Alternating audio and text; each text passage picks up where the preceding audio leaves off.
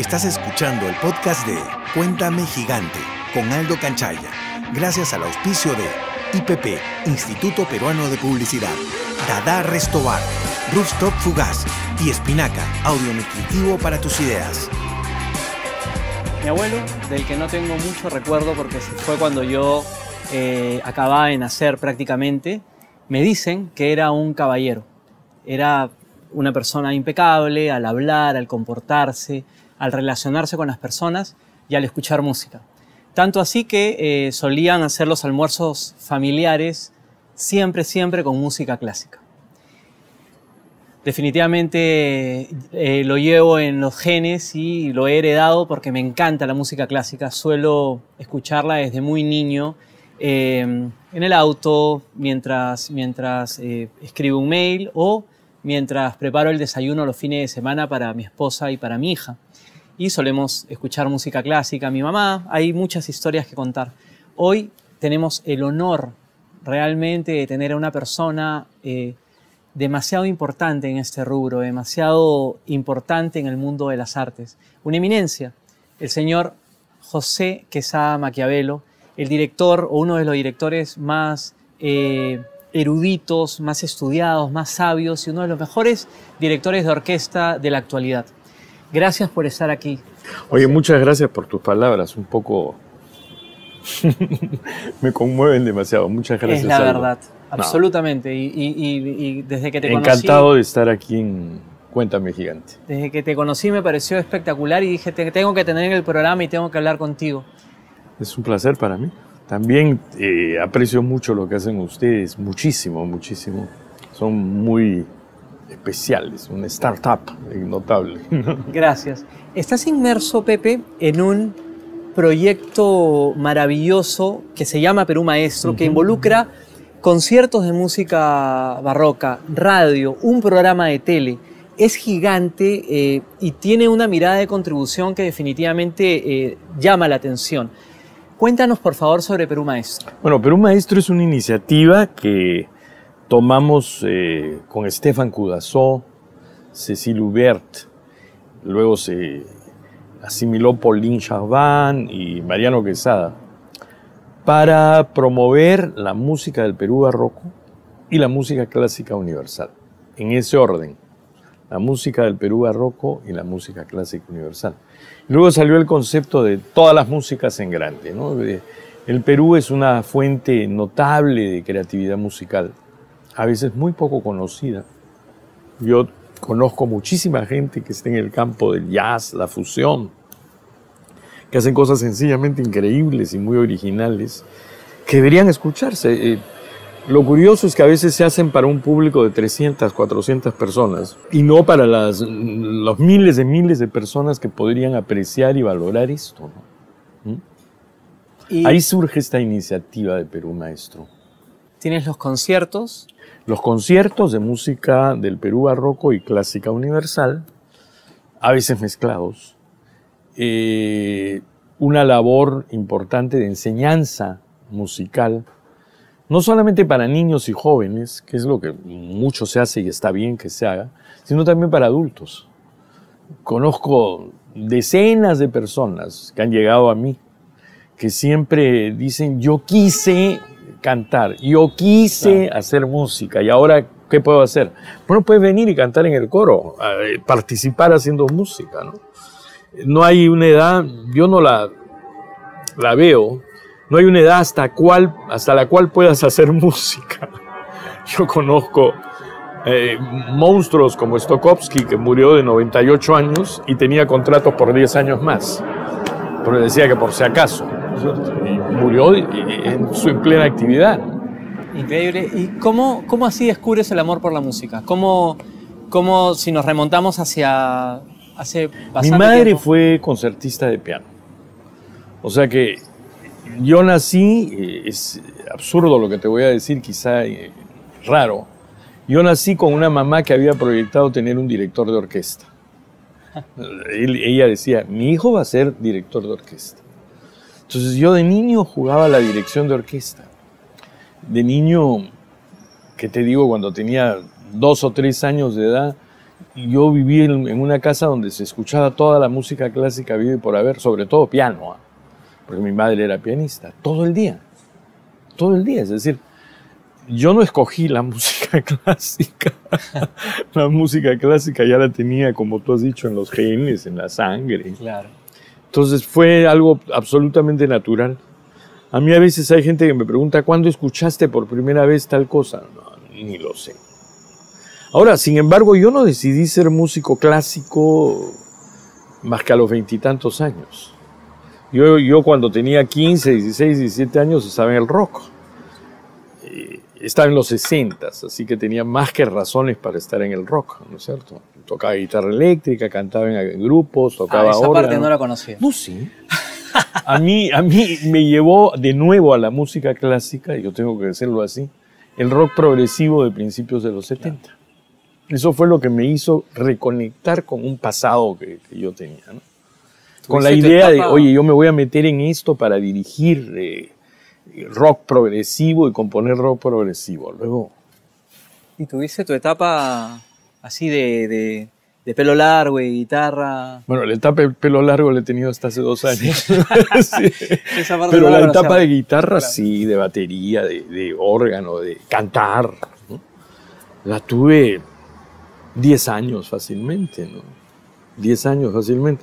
Pero nunca sentí, y eso le digo a la gente mucho, nunca sentí que hubiese una oposición Claro. entre esas cosas, ¿no? Al final es o sea, música. yo, yo escuchaba rock progresivo a principios de los 70 y Mahler, Tchaikovsky, Brahms, y tenía un, digamos, un oído para cada uno de ellos y los dos para los dos.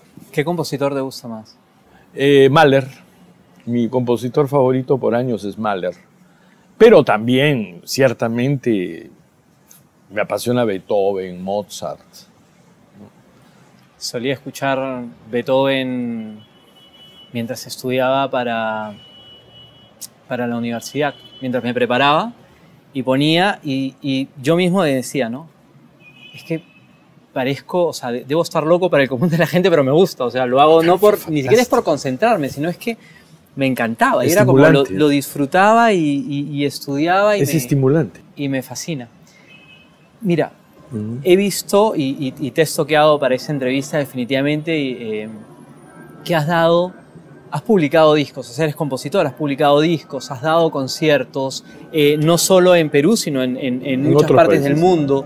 Has formado gente y sigues formando gente a través de Perú Maestro y es maravilloso lo que haces, no solo a nivel de, de- de- de niños, sino también ya a nivel de adultos. Sí, claro.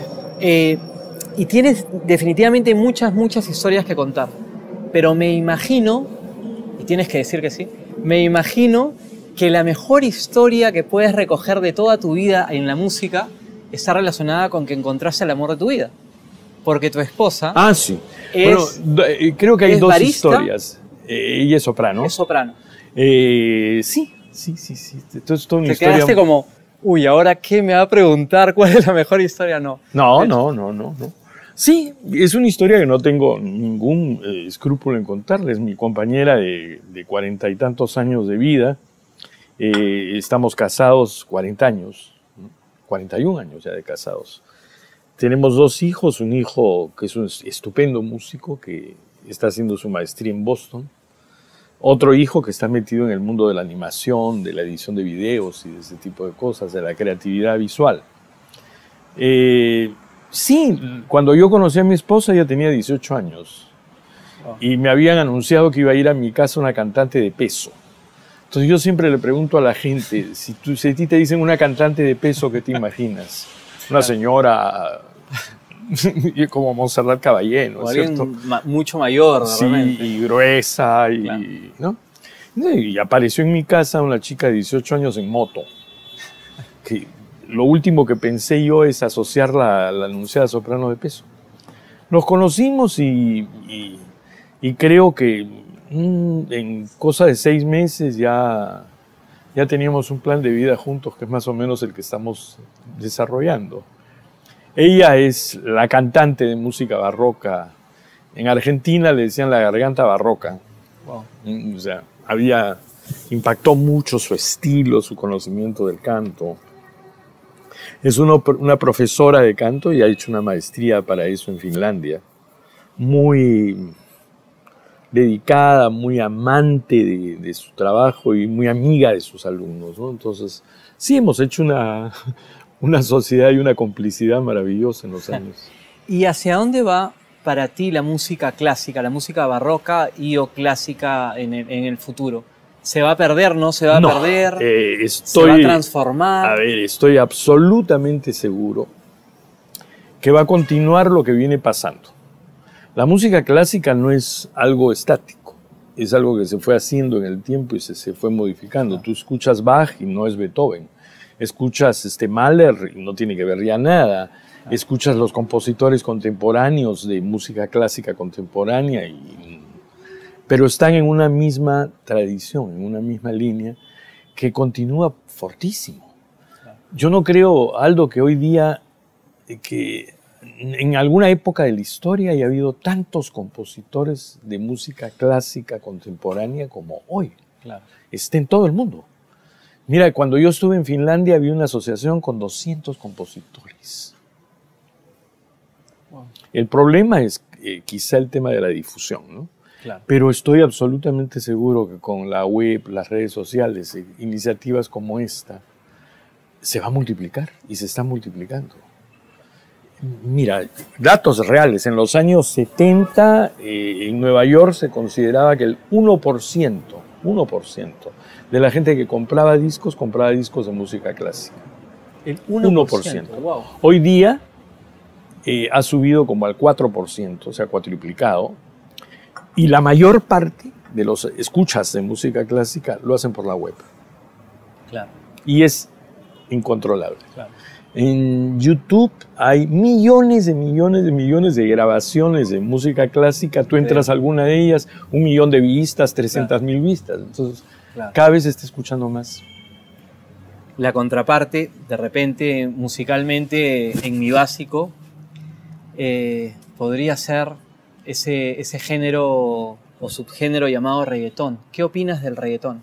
Bueno, en Una persona culta como tú y sabia como no tú. Soy, no soy ni sabio ni culto, no exageres. este, soy medianamente informado y estudioso, nada más. Este, yo respeto en principio todos los géneros musicales. Para mí, yo me he encontrado con mala música de la tradición clásica. Es decir, oyes algunas obras y dices, oye, qué malo es esto. Beethoven tiene alguna mala composición. No Bach, pero sí Beethoven. Tiene alguna pieza que tú dices, oye, aquí no estuvo, ¿qué le pasó esta semana? ¿no? En el reggaetón yo no he escuchado todavía, todavía, algo que pueda decir que es bueno, pero no cancelo la posibilidad. El día menos pensado sale algún artista genial y hace algo interesante. Por el momento lo encuentro muy cliché, muy repetitivo, muy pobre, con unas letras eh, muy lumpen, muy malas, muy vulgares, ¿no es cierto? Hay, hay que decirlo con sus palabras, vulgar, ¿no? Pero no cancelo que, que puedan aparecer. Bueno, hay, cuando apareció el jazz a principios del siglo XX, era música de los prostíbulos de New Orleans. Sí. Claro, era una música de los bajos fondos. ¿Pero en qué se convirtió? ¿En qué se convirtió? O sea, no hay, no hay de por sí un género donde, que esté destinado a hacer mala música. Yo creo, pienso que por, por el momento el reggaetón es muy malo. Pero quién sabe que algún interesante personaje se le ocurra hacer un buen reggaetón y desarrollar algo interesante ahí, ¿no? Claro. Si pudieras mirar hacia atrás, Pepe, eh, volver en el tiempo y cambiar algo, ¿qué cambiarías en tu vida? De mi vida. Aceleraría algunos procesos. Haría algunas cosas más rápido que las que las he hecho. Tomaría las decisiones que he tomado, las habría tomado más rápido. O sea, habría sido más veloz nada más. Pero no me arrepiento absolutamente de nada de lo que haya hecho. De todo lo que... Siempre saco una conclusión así sea un desastre, que me salió mal un proyecto, alguna cosa, siempre me siento en algún momento y digo, a ver, ¿qué fue lo bueno que esto dejó? Y qué es lo que tiene de rescatable y lo que vale continuar. En síntesis, no lo tomes como soberbia, Aldo, pero no me arrepiento de nada. Todas nuestras decisiones nos trajeron a este Sí, momento. a este momento. este Estamos café, ahora a este sentados programa, aquí por las decisiones que tomé. Tal cual. ¿En qué proyectos estás, Pepe? ¿Hacia Bueno, vas? estoy básicamente eh, con Perú Maestro con un compromiso que lo pensé durante dos meses y dije, me dedico a esto al 100%, me dedico a esto eh, como una de mis actividades. Y en un momento se lo comenté a Estefan Cudazó, que es nuestro director ejecutivo, le dije, me dedico a esto el 100%. Me dedico a esto el 100%. O sea, el 100% de mi tiempo hoy es Perú Maestro. Bueno, hay un porcentaje de mi tiempo, muy pequeño lamentablemente, que me dedico a escribir y a componer música. Lamentablemente, imagínate. No, bueno, tiene que ser así, ¿no es cierto? Soy. No, no trabajo componiendo música. Ando escribiendo una sinfonía, ando escribiendo Claro. cosas, ando escribiendo un libro sobre una manera distinta de enfocar la música clásica, basada un poco en lo que hemos hablado. Pero, por ejemplo, transcribo música barroca peruana, pero eso sí va para Perú Maestro.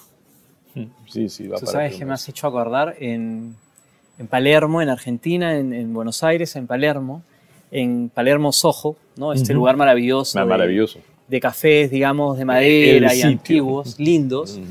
Me fui una vez a desayunar ahí, tenía una reunión latina en una, una red donde está, en una, en una agencia mundial. Me fui, estaba muy lejos, pero decidí tomar desayuno ahí. O sea, acababa de llegar, dejé mis maletas y me fui a este lugar. Encontré un café que me pareció lindísimo, entré y mientras esperaba, volteo y a mi costado había un señor así, pero impecablemente vestido, componiendo música. Y me quedé y dije, oh, yo siempre quiero venir a este lugar. o sea, Claro. me pareció espectacular porque, claro, es, es inspirador ver gente. Un que señor estaba- relativamente mayor. No, no, no, no. Ah, Habrá- Yo he tenido un amigo Un ya muerto, un gran compositor, Gerardo Gandini, argentino, notable, notable, que fue en una época pianista con Piazzolla. Ah, mira. Y él tenía esa costumbre. Se sentaba en los sido- restaurantes. Tenía unos 60 años aprox. No, O y- era mayor, o sea, no. Mm. 60, 65. eh, ya muerto y 20 años mayor que yo. Yo tengo 60 y tantos. 20 La años mayor. gente vive hoy día hasta. Ah, vive hasta, hasta que O se, sea, hasta que se aburre. 65 está- vive hasta que se aburre. Claro. Sí, sí, sí. Bueno, Buenos Aires, yo he, yo he hecho mi doctorado en Buenos Aires. Eh, Es, este, es una maravilla de ciudad, ¿no? ¿Cierto? Sí, absolutamente Palermo cultural. Soho, esa librería, el Ateneo, que es un teatro. Donde Creo que nos falta más de eso, ¿no? Nos falta más Ateneos acá, nos falta más Palermo Ojos acá. ¿Y cuál es el sitio para ti donde debería surgir eso? Yo Aquí, estoy... Yo creo que Barranco. Yo ¿no? también. Por eso te digo, estamos trabajando juntos con, con el alcalde de Barranco, que es un hombre joven y con esa idea. Mira, sin saber. Sí, sí, sí. sí Estuvimos estoy con- absolutamente de acuerdo. Estuvimos con mi socio en el Ojo de Iberoamérica hace, en octubre del año pasado, caminando. Nos quedamos en, en Palermo, en, en- en- la parte, digamos, de, como el barranco de, de- Del Barranco de de allá. Buenos Aires. Y empezamos a caminar y nos fuimos por Plaza Serrano, ¿no? Mm. Por todos estos lados. Y en la noche veíamos y decíamos, claro, esto, es, esto así debería ser Barranco. O sea, deberían de ser las calles de esta manera, cerradas de esta manera, con, con- con los lugares, porque se respira cultura. Yo creo que parte de Se eso... respira bohemia también. Sí. Bueno, eh, Parte de eso ver, debería venir aquí. Yo creo que tenemos que hace- hacer un, tres estratos, ¿no? La juerga, Claro. la bohemia y la cultura. La bohemia y la cultura se necesitan mutuamente. ¿Ya? Se necesitan mutuamente. La juerga sobra un poco. claro, Eso es la idea, ¿no es cierto? Bohemia no juerga. Tú lo sabes muy bien. claro. Yo creo que Barranco tiene ese potencial extraordinario, porque además es, es un sitio con un charm, con un encanto como pocos lugares, ¿no? Y que a pesar de todo lo que le puede haber pasado del, del ómnibus eh, metropolitano y de todos los problemas que tiene, sigue siendo encantador. Sigue siendo encantador. Es más, Mm. ustedes van a poner Vamos a hacer Perú Maestro a en el Puente de, los de Suspiros, mayo, sí. Vamos a hacer algún, vamos a comenzar a hacer conciertos en Barranco. Están en Dada también. En Dada, en Dada vamos a estar todos los jueves. Eso todos los jueves, genial. un pequeño recital en Dada. Eh, pero vamos a hacer algún concierto en el Puente de los Suspiros, muy masivo. En la iglesia de San Francisco, que es en esa placita impresionantes. Sí, claro. La placita Linda. es así un, un diseño como que lo hubiera hecho Eguren mismo, ¿no? Sí, sí, Está sí. su casa al costado. Barranco es un lugar paraíso. mágico, maravilloso. El hecho que ustedes estén en Dada también dando conciertos abre otro, otro, otro, Otro rubro. espacio. Abre otro espacio y otro público y está muy bien que... Y tengo que señalar, eh, me he encontrado y he- lo he encontrado motivado y, y metido en el tema, nos vemos bastante, al joven alcalde de Barranco, José Rodríguez, bueno. que tiene esa visión, dice, bueno, vamos a convertir esto en lo que debe ser. Claro. Más un sitio de proyección mundial, ¿no? Claro, Puede ser de imagínate, proyección mundial, como Palermo. Como Palermo. ¿Qué tiene Palermo que no tenga Barranco? Años, nada más. Claro. Mm, Experiencia atrás, ¿no? Pepe, aparte de, de los conciertos y en lo que estás metido en Perú Maestro, también hay una escuela de formación. De- en. Perú Maestro. Claro. En Perú Maestro. que viene sí. pronto o Ya viene, no? viene en Barranco justamente eh, ya a fin de ese mes. A fin Ya comienzan con la- ya, con la escuela. ya, ya comenzamos. Quienes quieran estar en Quienes esto, quieran pueden estar en esto. Eh, Niños, jóvenes, adultos. Hay para todos. perumaestro.org. Perú, www.perumaestro.org. Tú la conoces muy bien. Perfecto, me encanta. Gracias Pepe por estar en el programa, de verdad ha sido un honor. Tenía que tener ese tiempo contigo porque quería decírtelo, me, me encanta eh, la gente que busca siempre tener siempre una mirada hacia el mundo, contribuir al mundo de alguna manera. Lo que tú haces es, es, es maravilloso. Estás diciendo algo clave, Aldo. A veces lo que hacemos en el Perú es para contribuir con el Perú, con Lima, con nuestro entorno. Está bien, pero fundamentalmente hay que hacer cosas desde el Perú para contribuir al mundo. Somos universales. Sí, es eso, tal cual. Muy bien, Pepe, un gusto que estés en el programa. Perfecto, ha sido un gusto, gracias por, por todo y estamos viéndonos pronto. Gracias.